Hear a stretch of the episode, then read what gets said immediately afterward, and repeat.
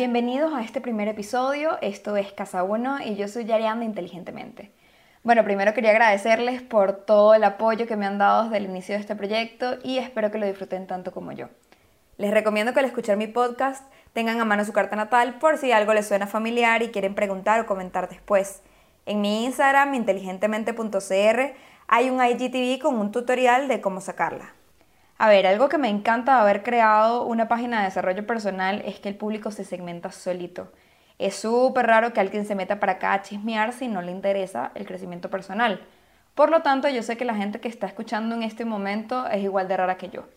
Pero un rara bien, una rareza que se cuestiona cosas que otros no se cuestionan y que busca entender la vida con otra perspectiva.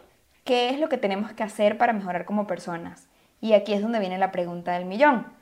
¿Cómo empezamos? Esta pregunta me la han hecho mil veces y mi respuesta siempre es que todo inicia con el autoconocimiento. Y para el autoconocimiento hay mil millones de herramientas. ¿Cuáles he probado yo? Astrología, terapia psicológica, rebirthing, teta healing, constelaciones familiares, PNL, biomagnetismo.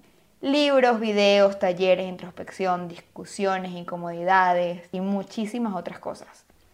Siempre he pensado que podemos tener herramientas de autoconocimiento al frente y no darnos cuenta. O sea, yo tuve la astrología desde que nací y ni sabía lo que era, solo me divertía la idea de tener algo místico en la mano. Les explico un poco mi punto de vista con respecto a la astrología. Siempre fui súper fan de horóscopos y con horóscopos me refiero a la página final de la revista Tú que me decía que esa semana conocería el amor de mi vida. Bueno, debo decirles que claramente en el fondo yo sabía que eso no existía. Pero mi Venus en Pisces, buscando señales místicas en todos lados, me hacía verlas donde quería. No solo lo hacía con horóscopos, también andaba buscando respuestas y buscaba señales en libros. Entonces agarraba y hacía una pregunta y abría el libro en una página aleatoria y según yo era la respuesta que me iba a hacer solucionar una situación. Confieso que lo sigo haciendo, pero de una forma más consciente. Entonces, si te sientes identificado o identificada con esto, puedes buscar qué planetas tienes en Pisces en tu carta natal. Y desde ya voy respondiendo esto, aunque no seas Pisces, hay energía pisciana en tu carta natal. ¿Por qué? Porque todos tenemos los 12 signos. ¿Cómo es esto? Cuando nosotros nacemos, el Sol se encuentra en un signo y ese es el que identificamos como nuestro signo natal. Cuando una persona dice yo soy Virgo, yo soy Leo, yo soy Aries, significa que el Sol está en Virgo, está en Leo o está en Aries. Entonces, si nada más tomáramos en cuenta el Sol, estaríamos identificando como un 10% de nuestra personalidad, de nuestra identidad. Y entonces ahí es cuando hay que tomar en cuenta que tenemos 12 signos, hay muchísimos planetas y hay muchísimos puntos matemáticos que nos van a hablar mucho más a fondo de nuestra identidad. Y con toda esta información, retomemos tenemos los 12 signos, tenemos además del Sol otros planetas como Marte, Venus, Plutón, Urano, que van a representar procesos psicológicos en nosotros y que entendiendo dónde están esos planetas es que vamos a entender por qué somos diferentes con nuestros amigos a cuando estamos con nuestra pareja o por qué somos diferentes en nuestra familia y ya en el área laboral tomamos otra actitud.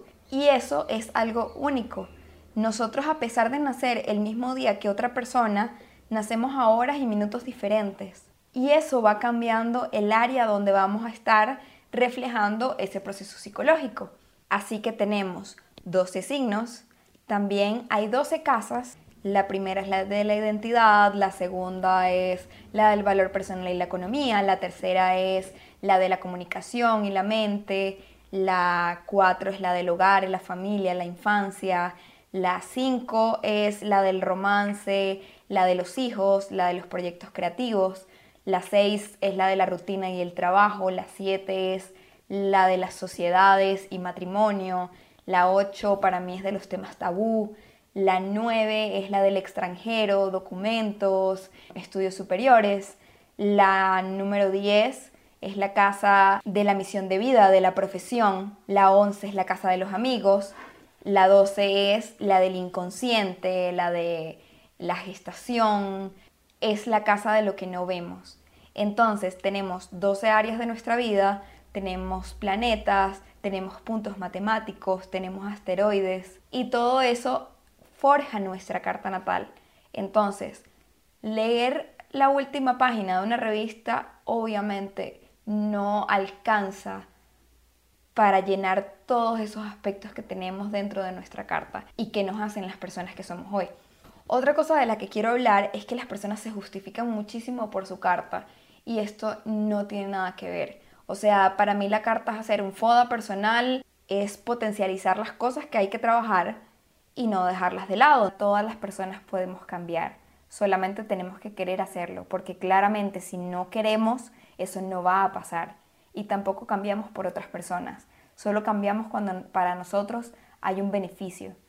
No podemos justificar nuestra vida, que está bien o mal, por nuestra carta. Y esto lo digo con total convicción porque yo sé que mi carta no es de las más fáciles. Yo sé que mi carta tiene unos aspectos bastante complicados y no por eso mi vida ha sido complicada. Simplemente he decidido ir de frente a las situaciones que se me pueden presentar antes de que se me presenten gracias a la carta. Por ejemplo, en mi carta hay una situación súper complicada con el matrimonio, pero mega complicada. Básicamente cualquier astrólogo que la ve puede decir que es una separación segura y eso no es lo que yo he elegido. Entonces desde hace mucho, con constelaciones familiares y con otras herramientas, he trabajado situaciones de posibles divorcios, he trabajado situaciones familiares donde pueden traerme estas cosas siento que de alguna forma todas las herramientas se vinculan y siento que no es casual que nazcas con la carta con la que naces.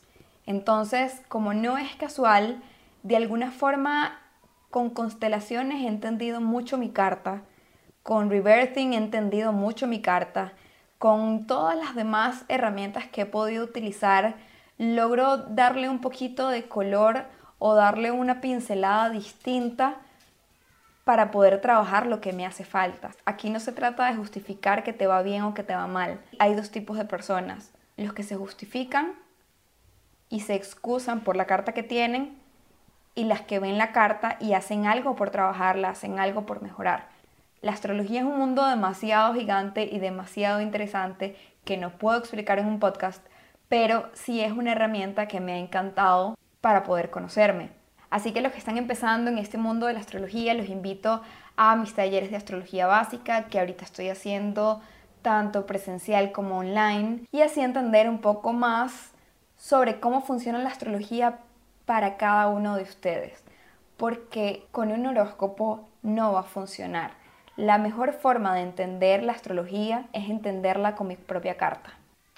Quiero aclarar que en este podcast no vamos a hablar solamente de astrología, quiero que toquemos muchas herramientas, quiero que hablemos de diferentes formas de crecer como personas y que si tienen algún tema que quieran tocar si tienen alguna sugerencia, pueden hacérmela saber por cualquiera de mis redes sociales que yo voy a estar súper pendiente de eso. Les recuerdo que este podcast pueden escucharlo por Spotify, YouTube, Patreon y pueden seguirme en mis redes sociales en Instagram y Facebook como inteligentemente.cr y en Twitter como IM Costa Rica. Muchísimas gracias por su tiempo y nos vemos en un próximo episodio.